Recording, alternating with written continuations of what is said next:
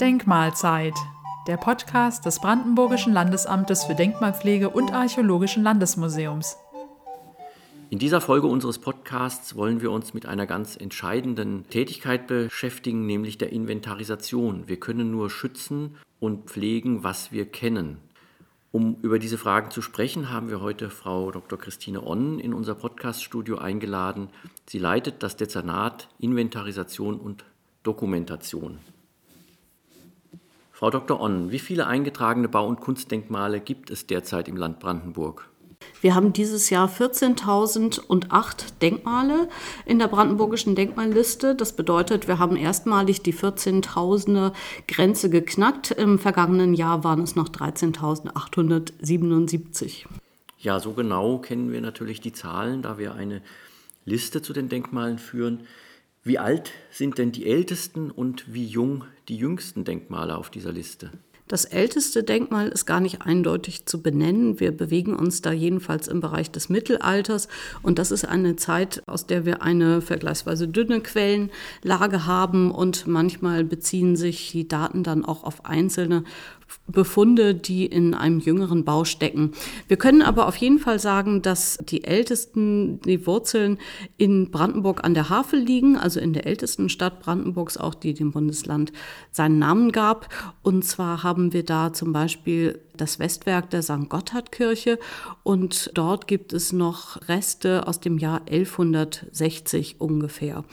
Jedenfalls haben wir ein konkret belegtes Gründungsdatum 1165 erfolgt die Grundsteinlegung des Brandenburger Doms und das ist auf jeden Fall ein ganz konkretes Datum, das wir haben. Beim, bei den jüngsten Denkmalen ist es auch nicht ganz einfach, da teilen sich mehrere die ersten Plätze und zwar einmal ein Denkmal für den Flugpionier Otto Lilienthal in Krilo, Landkreis Potsdam-Mittelmark von 1991. Dann haben wir noch zwei Baudenkmale. Einmal in Gransee im Landkreis Oberhavel. Das ist ein Plattenbau von 1988, 89, der also ganz kurz vor Ende der DDR entstanden ist. Und wir haben ein völlig anderes Denkmal, nämlich in der Lausitz die Förderbrücke F60, die dort im Braunkohletagebau steht. Sie wurde Ende der 80er Jahre begonnen und ist erst 1991 in Betrieb gegangen. Ja, das sind natürlich sehr detaillierte Kenntnisse über die einzelnen Denkmale, die da zusammengetragen werden. Das haben wir gerade sehr schön hören können. Und nun einmal zu der Arbeit, die zu diesen Ergebnissen führt. Was macht denn das Dezernat Inventarisation und Dokumentation. Inventarisation erforscht unser bauliches Erbe, also das bauliche Erbe im Land Brandenburg und prüft es auf seinen Denkmalwert. Die Grundlage dafür ist das Brandenburgische Denkmalschutzgesetz. Das Referat Dokumentation sichert die Ergebnisse und stellt sie bereit, intern und auch extern für die Öffentlichkeit. Was zählt alles zu diesen Arbeiten? Was ist nötig, um zu inventarisieren? Und diese Daten dann für Denkmalpflege und Forschung vorzuhalten? Der Inventarisator braucht erstmal ein einschlägiges Studium, er braucht gute Kenntnisse der Bau- und Landesgeschichte und er braucht ein Handwerkszeug, das er sich angeeignet hat, um zu inventarisieren. Die Kolleginnen im Haus sind regional zuständig, in der Regel also für einzelne Landkreise und haben darüber hinaus aber auch noch einzelne Spezialgebiete. Es gibt sogar regelrechte Querschnittsbereiche, zum Beispiel zu historischen Orten, zu Gedenkstätten und so weiter. Die Ergebnisse der Arbeit, die werden in Texten und manchmal auch Vorträgen gefasst. Und zwar sind diese Texte einmal Denkmalbegründungen, man könnte auch Gutachten dazu sagen, in Unterschutzstellungsverfahren. Das können auch Textbeiträge in Publikationen sein, in Zeitschriften oder anderen Reihen. Das sind Texte, die in Gerichtsverfahren entstehen, das passiert auch. Und das sind Stellungnahmen aller Arten, das sind Texte bei Presseanfragen und so weiter. Und schließlich Vorträge im Rahmen von Tagungen, Veranstaltungen, intern und extern. Die Dokumentation kommt danach quasi ins Spiel, die sammelt die Ergebnisse und stellt sie bereit, einmal für den internen Gebrauch, aber auch für die Öffentlichkeit. Zu dem Bereich Dokumentation gehört auch ein Bildarchiv.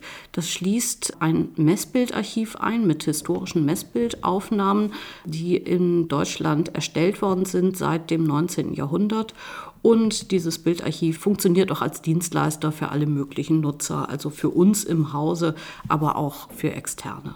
Wie sieht nun die Arbeit der Leute, die in der Inventarisation arbeiten, konkret aus? Sind das alles SchreibtischtäterInnen oder sind sie dauernd im Land unterwegs?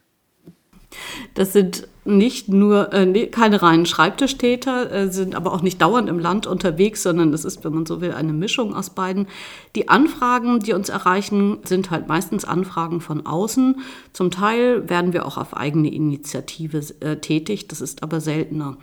Zu der Arbeit, nach der Sie fragen, ganz wichtig ist die Vorortbesichtigung. Wir beurteilen kein Denkmal einfach mal so vom Schreibtisch aus. Das ist gar nicht möglich. Wir besichtigen also auf jeden Fall das Objekt vor Ort. Dann gehören zu unserer Arbeit natürlich aber auch theoretische Dinge, Recherchen im Haus, in Bibliotheken und Archiven, sei es nun vor der Besichtigung oder nachher. Dann führen wir im Haus auch noch Fach Fachdiskussionen zu den Objekten. Wir entscheiden nicht einfach so als Einzelperson. Meistens diskutieren wir das und besprechen uns miteinander oder wir holen uns sogar auch von außen noch weitere Meinungen ein, zum Beispiel aus anderen Bundesländern oder so. Außerdem führen wir gegebenenfalls auch mal externe Diskussionen. Damit meine ich auch in der Öffentlichkeit. Wir vermitteln also auch, was wir dort tun, indem wir zum Beispiel mit Eigentümern sprechen, mit Planern sprechen, auf Podiumsdiskussionen vielleicht vertreten sind und so weiter. Und schließlich fassen wir diese Ergebnisse, die wir erarbeitet haben, in einer Denkmalbegründung oder in einer Stellungnahme, in Pressetexten und so weiter. Also unsere Tätigkeit ist eine Mischung aus Arbeit im Haus und ähm, im ganzen Land. Kommen denn noch immer Denkmale dazu? Eigentlich müsste doch mittlerweile alles bekannt sein. Oh ja, es kommen immer noch Denkmale dazu, denn aus verschiedenen Gründen. Einmal ist es so, dass wir noch keine flächendeckende, keine abgeschlossene flächendeckende Inventarisation in Brandenburg haben, obwohl wir schon sehr viele Kenntnisse haben, aber es ist eben noch nicht alles erforscht.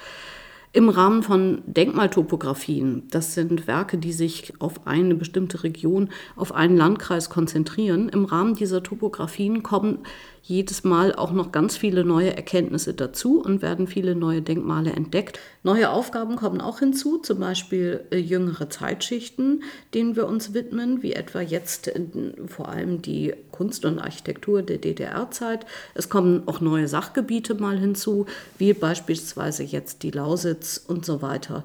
Um es in Zahlen auszudrücken, wir hatten beispielsweise in, im vergangenen Jahr 133 Neueintragungen in die Denkmalliste. Wie ist denn eine solche Aufgabe bei der großen Anzahl von schützenswerten Bauten, Kunstwerken und Gärten überhaupt zu schaffen?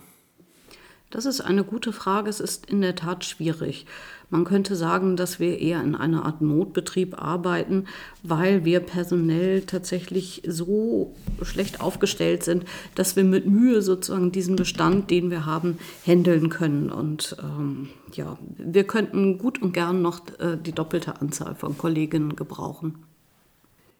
In welcher Form stellt das Dezernat den BürgerInnen die Denkmaldaten zur Verfügung? Die Bürger können sich über unsere Website zum Beispiel oder sonst wie im Internet informieren und beispielsweise unsere Denkmalliste einsehen, äh, unsere HIDA-Datenbank. Sie können auch Anfragen an unser Amt richten und zum Beispiel in unserem Aktenbestand recherchieren lassen, können unsere Akten einsehen, können auch das Bildarchiv konsultieren und dort Abbildungen bestellen oder recherchieren. Wie ist die Denkmaldatenbank denn zugänglich?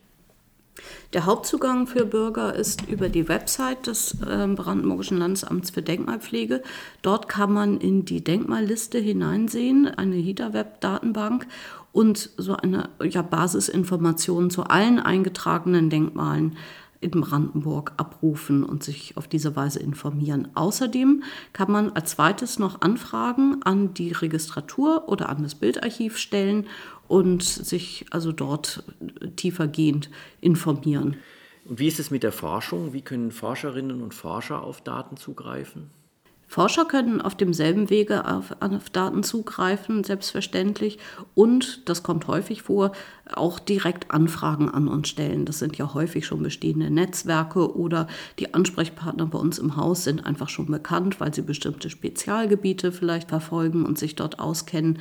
Forscher können also direkt auch Anfragen an uns richten und wir helfen so gut wir können. Ich wollte noch beifügen, dass wir natürlich auch eine Bibliothek haben, die genutzt werden kann und die sehr gut ausgestattet ist, gerade was den Schwerpunkt Brandenburg angeht, selbstverständlich, aber auch darüber hinaus einen ganz großen Bestand an Zeitschriften, Chroniken und so weiter beinhaltet. Betreibt das Dezernat neben der Inventarisation, die ja zwangsläufig auch immer Forschungsaktivitäten umfasst, auch eigene größere Forschungsprojekte? Ja, es gibt einige Projekte, gerade in der jüngsten Zeit und künftig. Wir haben gerade abgeschlossen ein Projekt aus dem Messbildarchiv. Und zwar ging es da um die Untersuchung eines Messbildbestandes aus dem Büro Albert Speer. Dann sind wir ähm, aktuell dabei, uns mit der Region Lausitz zu befassen, die ja durch den Braunkohleausstieg von einem großen Strukturwandel bedroht ist oder betroffen sein wird. Das heißt, es ist ein großes Erfassungsprojekt, in dem wir uns mit den Bauten und Anlagen dort beschäftigen und sie gegebenenfalls unter Denkmalschutz stellen. Und wir planen ein Erfassungsprojekt zur baubezogenen Kunst der DDR-Zeit, also zu Wandbildern, Freianlagen, Brunnen und so weiter.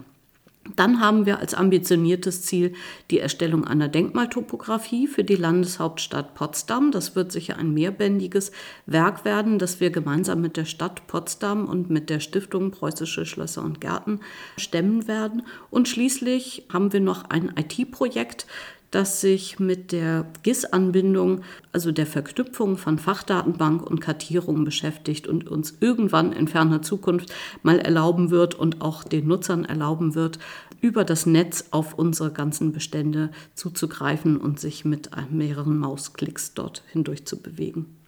Herzlichen Dank, Frau Dr. Onnen. Das sind ja einige Projekte, die im Dezernat Inventarisation und Dokumentation laufen oder geplant sind und wir werden im Rahmen dieses Podcasts sicher von diesen Projekten noch hören.